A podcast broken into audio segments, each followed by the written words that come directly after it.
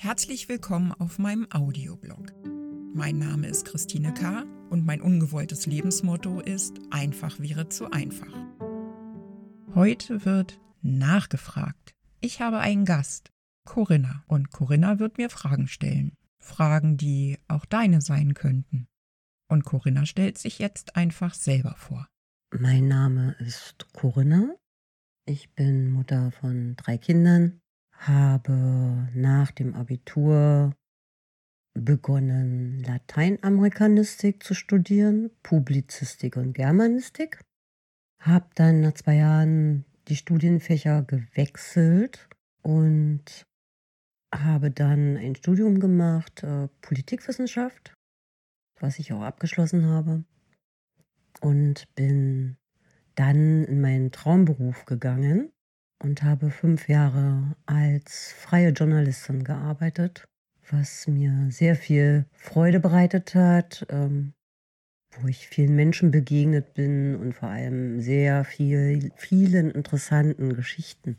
Ich habe mich schon immer sehr für Medizin interessiert, denn ich hatte tatsächlich einmal damit geliebäugelt, ein Medizinstudium zu machen habe dann aber, wie gesagt, mich entschieden für meinen Traumberuf für Journalismus und bin nach fünf Jahren dann gewechselt in die Unternehmenskommunikation für einen großen Klinikkonzern und habe dort die ganze Presse- und Öffentlichkeitsarbeit aufgebaut, was auch sehr, sehr, sehr spannend war.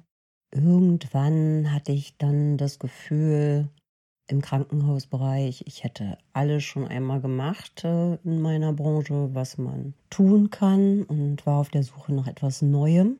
Habe es dann gefunden im Mammographie-Screening-Programm bei der Kooperationsgemeinschaft Mammographie. Das Mammographie-Screening-Programm ist ein Programm zur Brustkrebsfrüherkennung für Frauen zwischen 50 und 69 Jahren. Das hat mich sehr überzeugt, äh, dass das sinnhaft ist. Und das war mir immer wichtig in meinen Jobs, dass ich etwas tun kann, was einen Sinn macht. Für die Kooperationsgemeinschaft Mammographie haben wir auch einen Social-Media-Kanal auf Instagram entwickelt und bieten dort unter dem Namen die Mammomädels Informationen zum Mammographie-Screening-Programm geben aber auch einen Blick über den Tellerrand. Wie sieht das mit anderen Früherkennungsmethoden aus? Was sagt die Studienlage zur Früherkennung? Ähm, geben auch, denke ich, äh, gerade in diesen Zeiten etwas Mut und stehen im engen Austausch mit unserer Community, wobei wir das eher so betrachten, dass wir ein Teil der Community sind aus der anfänglich beruflichen Verbindung ist dann doch relativ schnell eine sehr persönliche Verbindung entstanden. Ich habe häufiger schon von Christine sehr, sehr wertvolle Hinweise und Tipps erhalten. Nicht was eine Brustkrebserkrankung anbelangt, denn ich bin nicht an Brustkrebs erkrankt. Und dann kam eines Tages die Frage von Christine, ob ich mir vorstellen könne, mit ihr ja, zusammen an ihrem Podcast zu arbeiten. Das hat mich äh, sehr berührt. Ich habe das als äh, riesengroße Wertschätzung empfunden und empfinde das immer noch so. Und ich freue mich sehr, dass ich daran teilhaben kann, dass ich ein Teil davon sein kann und hoffe, dass es auch für dich die oder der du jetzt zuhörst, auch eine Bereicherung sein kann. Christine, meine erste Frage an dich ist, gibt es denn überhaupt die eine Wahrheit? Oder kann Wahrheit auch für jeden etwas anderes bedeuten? Ich denke schon, dass es ähm, schwierig ist, das Thema Wahrheit festzuzurren. Ähm, natürlich gibt es so Dinge, Wahrheit und Lüge. Also ähm, äh, wenn du nach Hause kommst, die Situation kennt wahrscheinlich jeder aus seiner eigenen Kindheit und man sieht äh, dir an als Kind, dass du einen Schokomund hast und weiß ganz genau, dass du ein Schokoeis gegessen hast und man fragt dich dann, ob du ein Schokoeis gegessen hast und du sagst dann nein dann hast du definitiv gelogen. Das ist einfach so. Mm. Im zwischenmenschlichen Bereich, finde ich, wird es dann schon diffiziler, weil äh, subjektive Wahrnehmung da das Zauberwort ja ist. Ne? Jeder hat ja mit seiner eigenen Wahrnehmung recht. Die kann man ihm ja auch nicht absprechen und auch nicht wegdiskutieren. Wenn du was doof findest, dann findest du das doof, auch wenn ich das noch so toll finde. Ähm, und nichtsdestotrotz geht es um so, also mir persönlich bei dem Thema Wahrheit und Lüge, um so Dinge wie mir begegnen Menschen und vielleicht auch zwei und dreimal, so sie das dann aushalten. Und ich merke ganz deutlich, dass die mich nicht mögen und dass die mit mir im Kontakt sind, einfach weil sie nett sein möchten, weil man das so macht. Also öffentliche Veranstaltungen, wenn man sich nicht aus dem Weg gehen kann oder wenn man miteinander reden muss, einfach weil da jetzt eine gemeinsame Interessenlage vorherrscht. Und trotzdem spürt man oder spüre ich dann aber, dass der andere mich nicht mag. Und das ist dann tatsächlich schon so etwas, wo für mich die Lüge anfängt. Okay, da würde ich aber gleich mal nachfragen, wie wäre denn dann deine Erwartung? Weil du hast ja gerade selbst gesagt, das sind dann häufig auch Situationen, wo man vielleicht miteinander verkehren muss. Ähm, zum Beispiel auch gerade im Job äh, mag man ja vielleicht nicht jeden Menschen, aber man muss irgendwo professionell mit ihm umgehen. Was, was erwartest du dann eigentlich von dieser Person? Natürlich gibt es Situationen im Leben, da muss man diesen Kontakt aushalten, ganz klar. Und wie du gerade richtig gesagt hast, ist ein professioneller Umgang dann unfassbar wichtig. Ähm, für mich wäre dann der Weg, dass ich mich tatsächlich professionell verhalte und mich tatsächlich auch nur auf die Sache beziehe. Also wenn wir beide beruflichen Kontakt hätten und wir müssten jetzt zusammen an einem Projekt arbeiten, dann würde ich mit dir über dieses Projekt sprechen, aber ich würde nicht nachfragen großartig, äh, wie es dir gerade geht, selbst wenn ich sehe, dass es dir nicht gut geht, weil ich einfach weiß, dass wir beide ein Problem miteinander haben. Ein wie auch immer geartetes emotionales Problem ist ja auch völlig wurscht, wo das herstammt. Das hat ja immer Ursachen, dass man sich nicht mag und würde mich aber tatsächlich immer auf die Sache fokussieren und da auch immer höflich und freundlich und respektvoll bleiben. Nur diesen persönlichen Austausch würde ich da eben ähm, vermeiden. Was, was mir persönlich in meiner Berufserfahrung aber immer wieder, gerade bei Frauen begegnet ist, ist, dass dann so unterm Tisch getreten wird. Also was ich damit meine ist, dass es eben nicht auf die Sache bezogen ist, sondern dass es ganz häufig vorkommt, dass Menschen, weil sie jemanden nicht mögen, grundsätzlich kontra sind. Also sich auf gar keinen Fall auf die Meinung des anderen einlassen würden in einem Projekt. Dinge, die der vorschlägt, auch grundsätzlich doof finden. Oder suffisante Zwischenkommentare machen in so Sätzen, weißt du? Ja, ich verstehe, was du meinst. Ähm, ich erinnere mich äh, selber gerade an bestimmte Situationen dieser Art.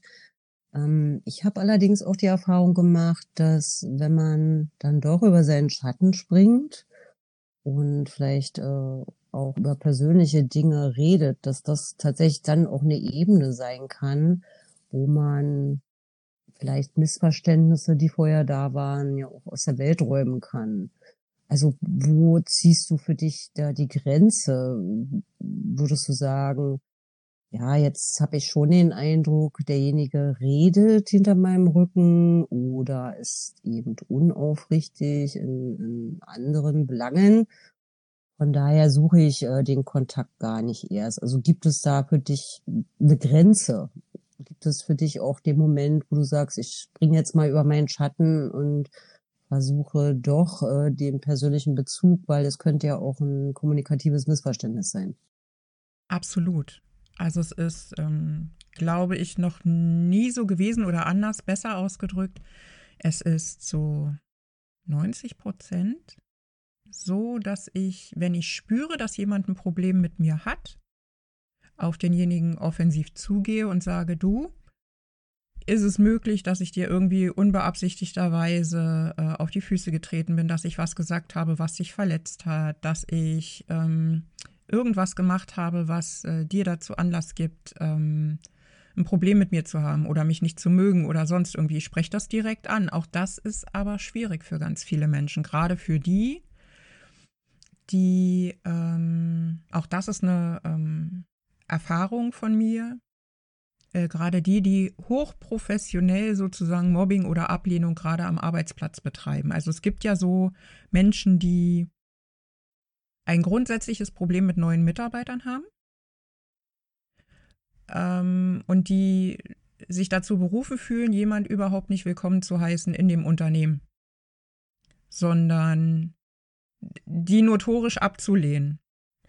Warum auch immer. Also häufig stellt man ja fest im Nachgang, dass das Menschen sind, die Angst um ihre eigene Kompetenz haben, um ihren eigenen Arbeitsbereich, um ihren eigenen Arbeitsplatz, die also irgendwie mit großen Verlustängsten ähm, durch die Weltgeschichte laufen und denken, dass jeder Neue im Prinzip denen irgendwas wegnehmen könnte äh, und sind schon deshalb irgendwie äh, chronisch unzufrieden und chronisch unfreundlich. Aber es gibt ja auch die, die, ich kann es bald nicht besser ausdrücken, ähm, diese äh, chronischen, stutenbissigen Menschen, ob das jetzt nur wirklich Frauen sind, lasse ich jetzt mal dahingestellt sein, aber die, die gibt es ja, ne?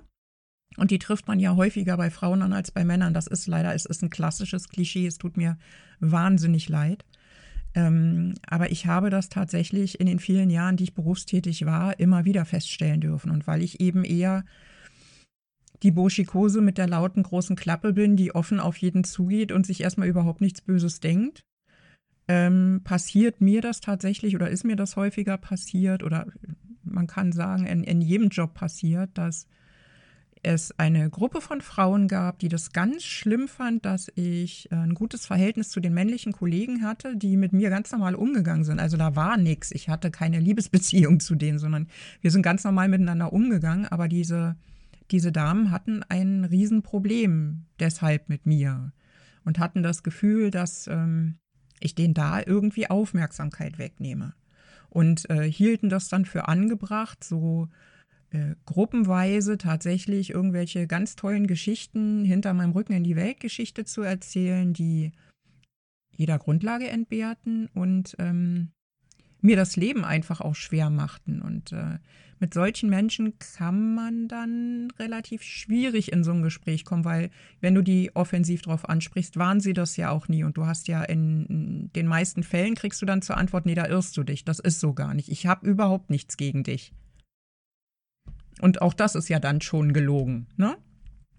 Und ich bin tatsächlich jemand,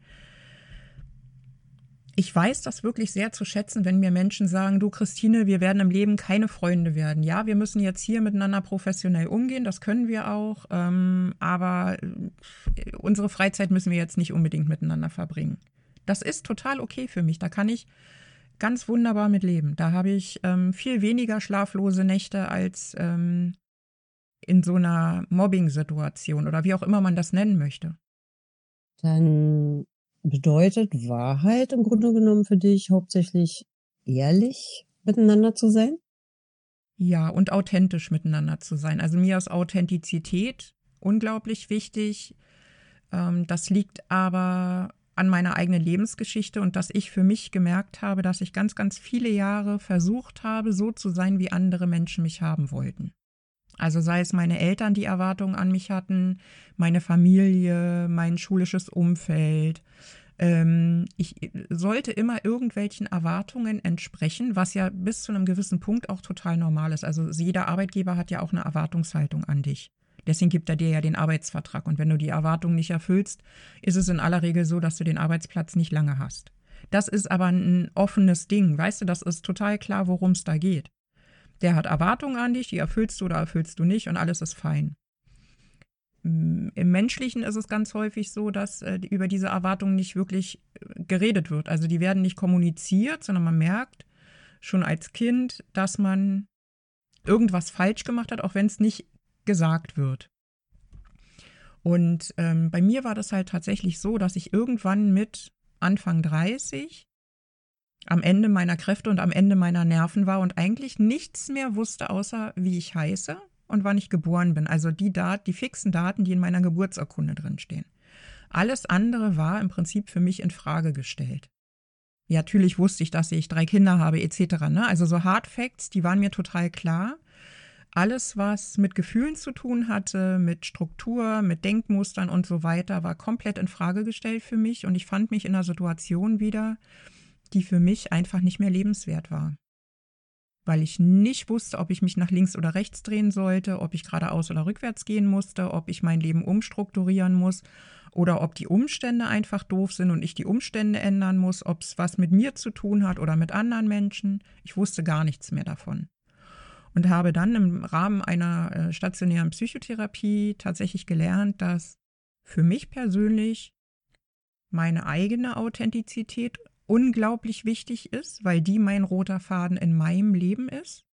Und gleichzeitig auch die Authentizität von anderen Menschen, weil ich damit ganz gut umgehen kann, weil auch das ein roter Faden ist, an dem ich mich dann entlang orientieren kann in meinem Leben.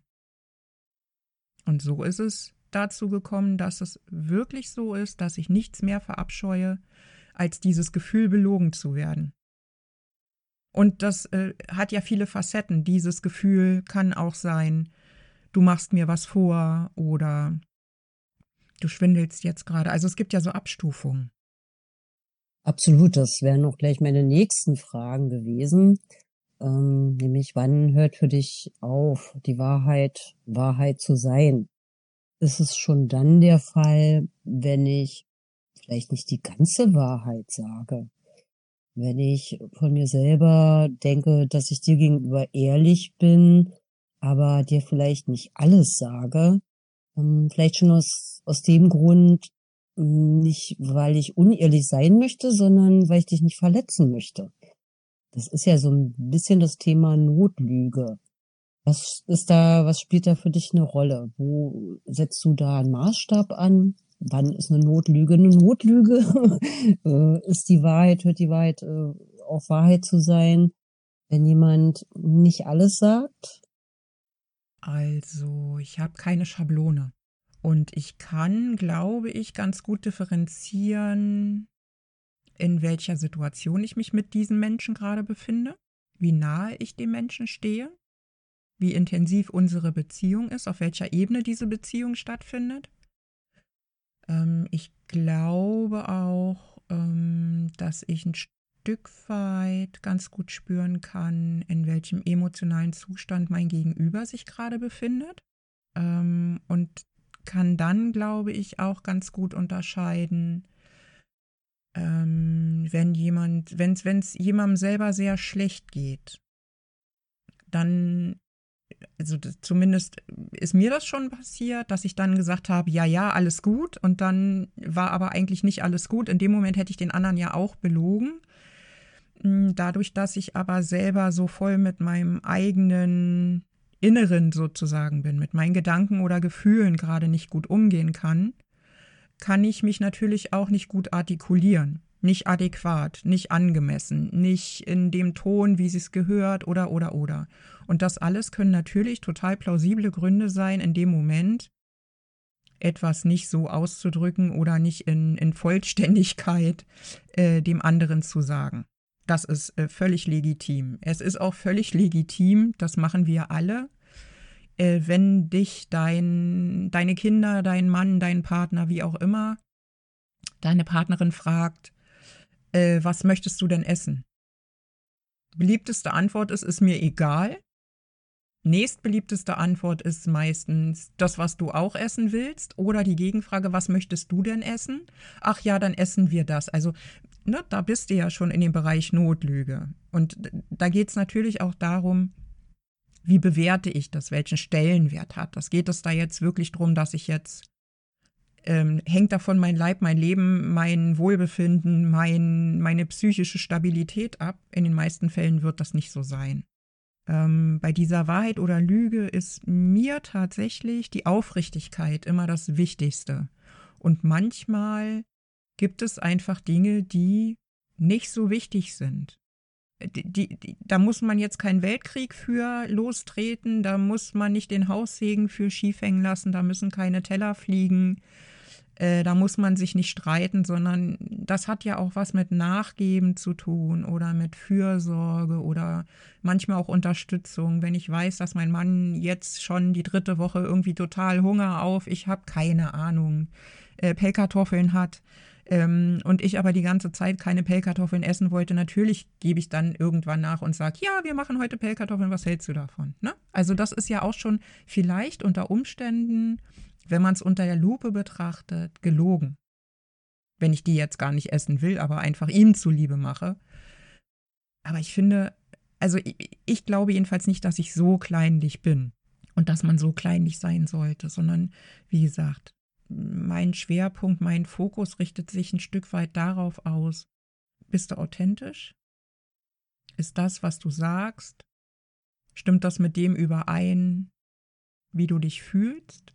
Und kannst du damit auch gut leben und hat es im Nachgang ähm, auch nichts damit zu tun, dass du mir irgendwann einen Vorwurf daraus machst. Also es passiert ja auch schon mal, ne, dass man jetzt in einer Sekunde nicht die Wahrheit sagt, dem anderen die Wahrheit vorenthält und irgendwann Wochen, Monate, Jahre später mit der Geschichte um die Ecke kommt. Kannst du dich noch daran erinnern, damals, da habe ich das und das gesagt und ich habe das gar nicht so gemeint. Das ist blöd. Der andere kann nichts mehr ändern. Die grundsätzliche Situation kann man nicht mehr rückgängig machen. Und das ist dann doof weil es ein Stück weit so ein unausgesprochener Vorwurf ist, der im Raum steht und den anderen einfach hilflos zurücklässt, in meinen Augen. Gibt es eigentlich für dich selbst Wahrheiten, die du nicht hören möchtest oder mit denen du besonders schwer umgehen kannst? Genau wie jeder andere auch bin ich jemand, ich möchte natürlich gerne gemocht werden. Und es macht mich unfassbar traurig, dass es ganz, ganz viele Menschen da draußen gibt, die mich nicht mögen, weil ich bin, wie ich bin. Das macht mich einfach deshalb so traurig, weil ich dann wieder jemand anderer sein müsste, damit die mich mögen, weil in den meisten Fällen ist es so, dass ich die Menschen schon mag. Genau, das ist ja der Punkt, äh, das, das scheint ja ein Dilemma zu sein. Also auf der einen Seite äh, sagst du, du forderst genau das ein, weil es dir allemal okay. lieber ist, äh, wenn jemand besser dich nicht mag, äh, anstatt dann, ich sag das mal ganz platt, äh, hinter dem Rücken dann über dich zu reden. Äh, auf der anderen Seite ist es genau die Wahrheit, die für dich so schwer zu akzeptieren ist. Hast du da einen Trick, wie du damit umgehen kannst oder ja, irgendein Hilfsmittel, was du mit dir selber ausmachen kannst, um dann diese Wahrheit in Anführungsstrichen auch gut zu ertragen. Und dich eben nicht weiter zu verbiegen. Einen Trick habe ich da nicht. Und ja, das ist tatsächlich diese extreme Ambivalenz. Auf der einen Seite will ich es wissen und auf der anderen Seite tut es mir unfassbar weh und macht mich unfassbar traurig. Das ist wirklich so. Das ist für mich der schlimmste Schmerz. Das ist kaum vorstellbar, aber es ist wirklich so. Das ist für mich der aller, aller schlimmste Schmerz. Ähm, viel schlimmer wäre allerdings für mich die Vorstellung, mich wieder zu verbiegen, damit mich jemand mag. Weil ich genau weiß, wie sich das damals angefühlt hat, als es mir so furchtbar, furchtbar schlecht ging. Dass ich für mich gar keine Lebensqualität mehr hatte. Dass ich mit den Nerven mit den Emotionen, mit meiner Seele wirklich so am allerletzten Ende angekommen war, dass ich einfach des Lebens wirklich müde war. Für mich wäre es total okay gewesen zu sterben. Einfach weil ich es müde war. Ich war es einfach leid. So eine bleierne Müdigkeit. Ich glaube, jeder, der Depressionen hat oder der ähm, schon mal in einer ähnlichen Situation war, kann sich ganz, ganz gut vorstellen, wie sich das angefühlt hat. Das ist so eine ganz bleierne Müdigkeit. Und ich wusste aber gleichzeitig aus, ich konnte mich an bessere Zeiten in meinem Leben erinnern, als ich diese Müdigkeit noch nicht hatte. Ähm, und ich wusste, dass ich ein großer Lebensliebhaber bin, sprichwörtlich, wortwörtlich. Ich liebe das, am Leben zu sein und im Leben zu sein, trotz aller widrigen Umstände, die so ein Leben für einen bereithält wenn ich an das Leben an sich denke, wird mein Herz unglaublich weit und groß. Das ist für mich wie so eine Romantikkomödie, wo man anfängt zu heulen am Ende. Und daran konnte ich mich erinnern und das hat mich im Leben festgehalten und das hat mich gewärmt und getragen und das hat mir immer dieses ganz, ganz kleine Licht gegeben, dass ich eben gekämpft habe um mein Leben und dann eben in diese Therapie gegangen bin und dann eben gelernt habe, dass diese Authentizität für mich mein eigenes probates Mittel ist, um im Leben zu bleiben, die zu sein, die ich wirklich bin, ganz egal, wie viel Widerstände das auslöst, ganz egal, wie viele Menschen mich nicht lieb haben werden. Und ganz egal, wie schwierig das Leben für mich selber sein wird damit. Ich bin ja dadurch kein netterer Mensch geworden. Für die meisten nicht. Sondern im Gegenteil, ähm, ich war früher extrem anstrengend, weil ich extrem geschwankt habe in meinem Verhalten. Von 0 auf 180 konnte ich total ausrasten. Ähm, ich konnte ähm, emotional von jetzt auf gleich total am Boden liegen und äh, weinen, als würde es kein Morgen mehr geben. Und auf einmal kam ich aus dieser Therapie zurück und habe ganz fest in mir geruht und habe einfach nur ganz klar gesehen, das will ich nicht mehr, das will ich nicht mehr, das will ich nicht mehr, du passt leider nicht mehr in mein Leben, du bist nicht authentisch, dich kann ich leider nicht mehr mittragen, es tut mir sehr leid, da muss ich aussortieren, das muss ich wegwerfen, das muss ich rausräumen. Das war ganz schwierig für alle, ich bin wirklich kein netterer Mensch geworden. Aber sie hat mir das Leben gerettet und das ist das, woran ich mich immer erinnere. Ein guter Freund hat mal zu mir gesagt, ähm, ich könne mich ganz gut daran orientieren, dass ich mich selbst frage, was tut mir gut und was ist mir wichtig. Und das eben auch gerade im Beziehungsgeflecht. Mir geht's ja ähnlich, dass ich dann auch lange Zeit versucht habe, Everybody's Darling zu sein, ähm, was einen ja irgendwann ins ziemliche Chaos stürzen kann. Und das äh, wäre für mich oder ist für mich dann eine Möglichkeit äh, zu schauen einfach. Ne? Also gerade wenn mir jemand weh tut, mich zu fragen, ist es, ist es mir wichtig? Warum ist es mir wichtig? Also geht's da jetzt wirklich um mich oder geht's um eine andere Person?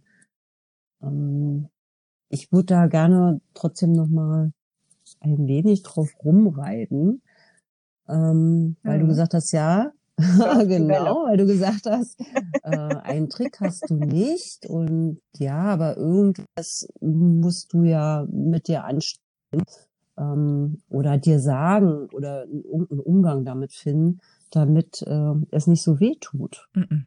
Ich gehe durch den Schmerz durch. Ich lasse das zu. Ich merke, dass ich in diesen Gefühlszustand komme und bin dann aber auch ganz gut in der Lage, indem ich mich dann einfach rausnehme aus so einer Situation Sei es, dass ich, was weiß ich, mich im Bad einschließe mal für zehn Minuten und durchatme.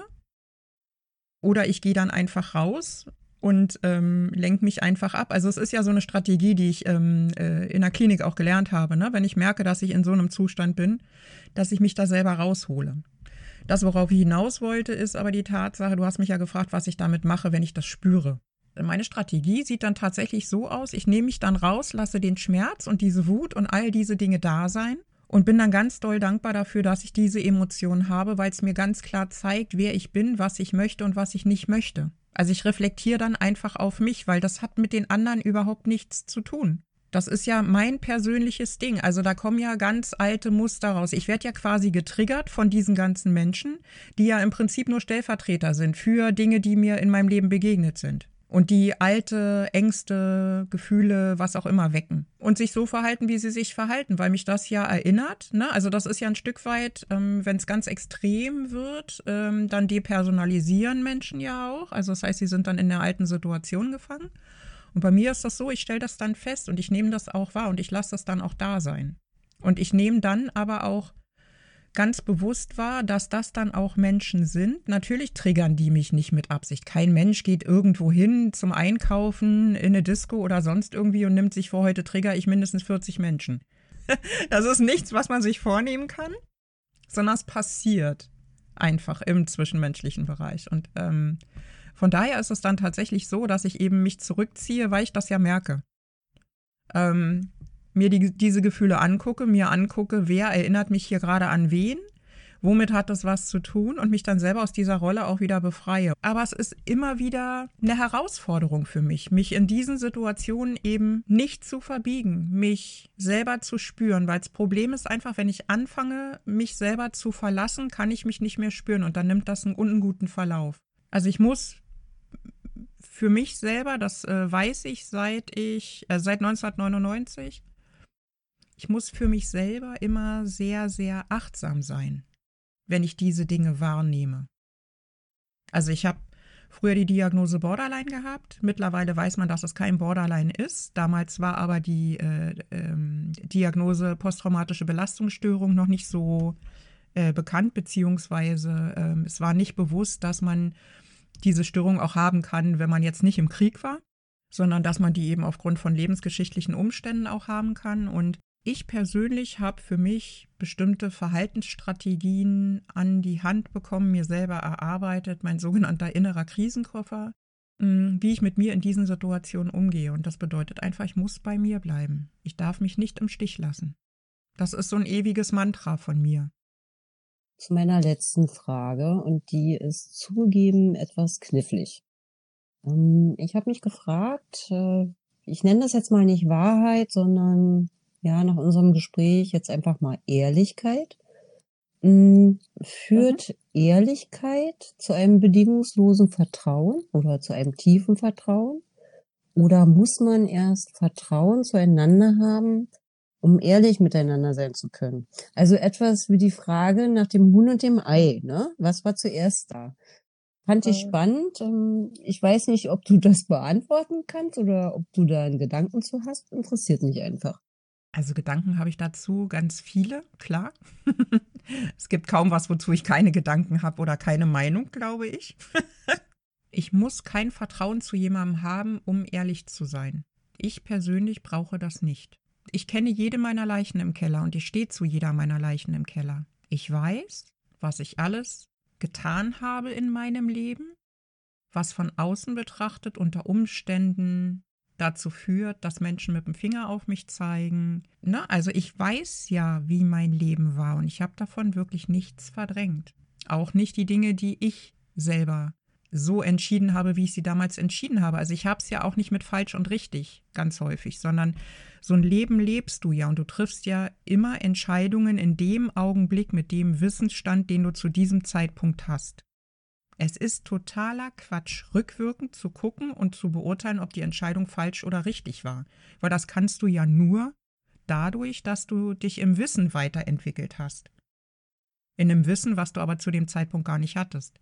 Und von daher macht das keinen Sinn, rückblickend auf sein Leben zu gucken und zu sagen, ja, war scheiße, ne, hätte ich mal anders machen sollen. Nee, also wenn überhaupt kann man sagen, mit dem Wissen von heute würde ich das vielleicht so nicht mehr entscheiden, aber ich hatte ja dieses Wissen damals nicht. Und von daher ist das tatsächlich so, man kann mir keine Vorwürfe mit irgendwelchen in Anführungszeichen Fehlverhalten machen, schlechten Entscheidungen, weil ich jede dieser Entscheidungen ganz genau wieder so treffen würde, weil ich dann ja nur das Wissen verfügbar habe, was ich zu dem Zeitpunkt ohnehin hatte. Und ihr seid nun beide, du und dein Mann, beide Ehrlichkeitsfanatiker.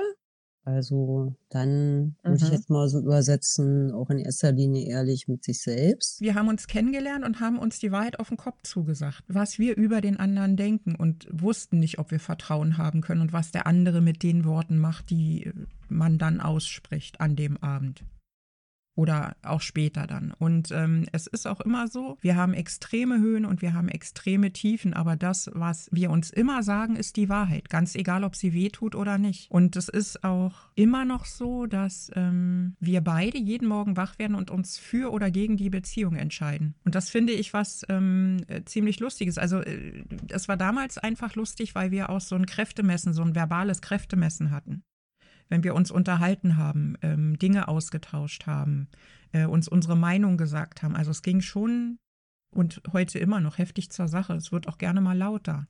Also wir diskutieren auch sehr stark beide mit der jeweiligen Wahrheit des anderen. Ähm, und wir sind nach all der Zeit, also wir sind seit 2005 zusammen und sind immer noch zusammen.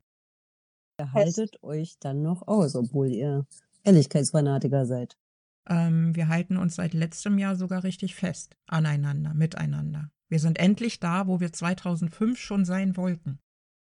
Also hat die Ehrlichkeit zueinander zu einem Vertrauen geführt. Aber zu dem Vertrauen in sich selbst, eher als zu dem Vertrauen zu dem anderen. Ich muss Sie jetzt mal kurz unterbrechen, weil das würde uns jetzt wahrscheinlich auch gleich zu einem anderen Thema führen. Äh, nämlich, warum sagen wir denn manchmal nicht die Wahrheit oder warum lügen wir denn? Ähm, vielleicht auch, weil es verbunden ist mit, mit der Furcht vor Verlust, äh, dass wir Absolut. Ja dem nicht mehr entsprechen, von dem wir glauben, dass der andere es erwartet, wir es ja gar nicht unbedingt wissen. Ähm, und letzten Endes also so eine, so eine Ehrlichkeit mit sich selbst und dann auch dem anderen sich auch so zu zeigen, ja, also ohne, ohne eine Rolle, ohne Maske, ähm, dass man ihm damit ja auch konfrontiert und sagt, also entweder du hältst es aus oder ich muss jetzt auch damit rechnen, dass du mich verlässt. Und deswegen ist es wirklich, denke ich, ja, Ehrlichkeit kann scheinbar, so wie du es jetzt auch gesagt hast, äh, zu einem tiefen Vertrauen führen. Zu sich selbst, aber vielleicht auch zum anderen. Ganz bestimmt. Aber Vertrauen zur Wahrhaftigkeit dann einfach auch oder ja, zum, zum Ich-Sein, zum Dasein und zum Glauben in die Verbindung an sich. Dann ist vielleicht der Kern der Wahrheit, das Vertrauen zu sich selbst, zum Ich-Sein, ehrlich sein können mit sich selbst. Und dann scheint Wahrheit ja, im Umgang mit anderen einfacher zu sein. Vielleicht nicht ganz einfacher, aber einfacher zu sein. Ist das das, was wir so rausnehmen können? aus unserem Gespräch, so als Erkenntnis? Ja, ich glaube ganz fest daran, dass die Quintessenz des Lebens tatsächlich die ist, dass nur wenn du ehrlich zu dir selber bist und zu dir selber stehen kannst, in all deinen Facetten, die du hast, kein Mensch ist ja nur eine Linie, sondern es sind ja ganz viele. Ähm, nur wenn du wirklich zu all dem stehst, wer du bist, was du bist, wie deine Geschichte gelaufen ist, kannst du, glaube ich, die nötige Sicherheit in dir selber finden, um an die Stabilität deiner Beziehung zu glauben. Weil du dann keine, also wenn du eine gute Beziehung zu dir selber hast, also es klingt ja jetzt gerade tatsächlich wie so ein doofer Lebensratgeber, aber es ist ja wirklich so, finde ich, dass wenn du zu dir selber stehst, hast du eine Eigenliebe, eine Selbstliebe, ein Selbstbewusstsein, Selbst-Bewusstsein. Und wenn du das hast, dann ist es dir, also dann hast du keine Priorität mehr in der Fragestellung, wird der andere mich verlassen, sondern du stehst einfach da, weil du weißt, du hast dich. Und der andere wird dann nicht mehr gebraucht, in Anführungszeichen, sondern ist dein Begleiter. Ich glaube nicht an Beziehungen, in denen man sich braucht. Ich habe noch nie einen Mann gebraucht für irgendwas außer zum Schwangerwerden. Ich kann Löcher alleine in die Wand bohren, egal ob die gerade oder krumm sind. Ich kann Schrauben drehen, ich kann schleifen, ich kann kochen, ich kann Fenster. Weißt du, ich kann Auto fahren, ich kann alles alleine. Und was ich nicht kann, kann ich lernen. Das heißt, ich brauche keinen Partner dafür, um das zu erledigen. Es macht viel mehr Spaß mit unter Umständen, manchmal auch nicht. Wenn man Ikea-Schränke aufbaut, können Partner stören. Ja, selber schon erlebt. genau. Ganz massiv.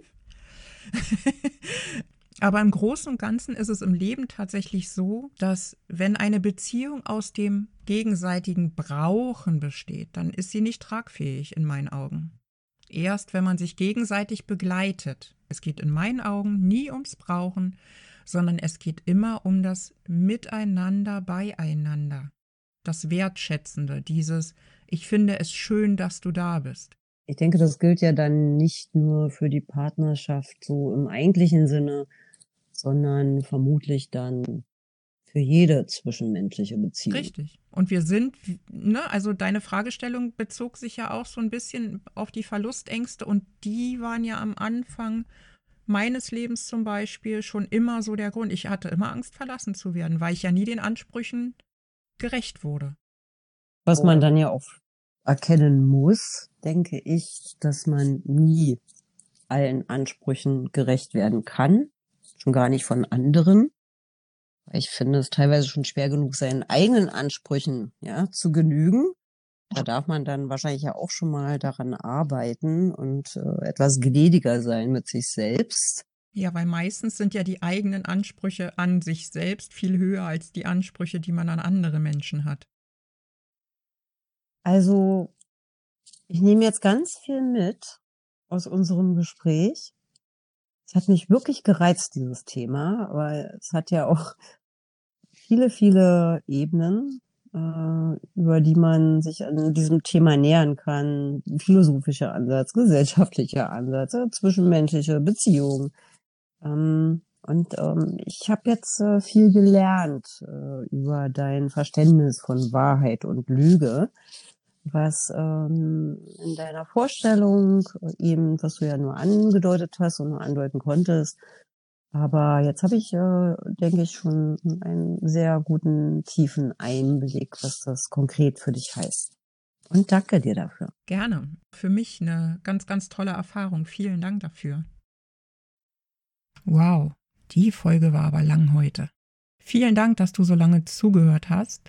Solltest du auch Lust haben, eine Folge nachgefragt mit mir zu machen, oder wenn du Fragen hast, schick mir einfach eine Nachricht mittels Anchor Sprachnachricht oder WhatsApp Message oder E-Mail oder Direktnachrichten auf Facebook und Instagram.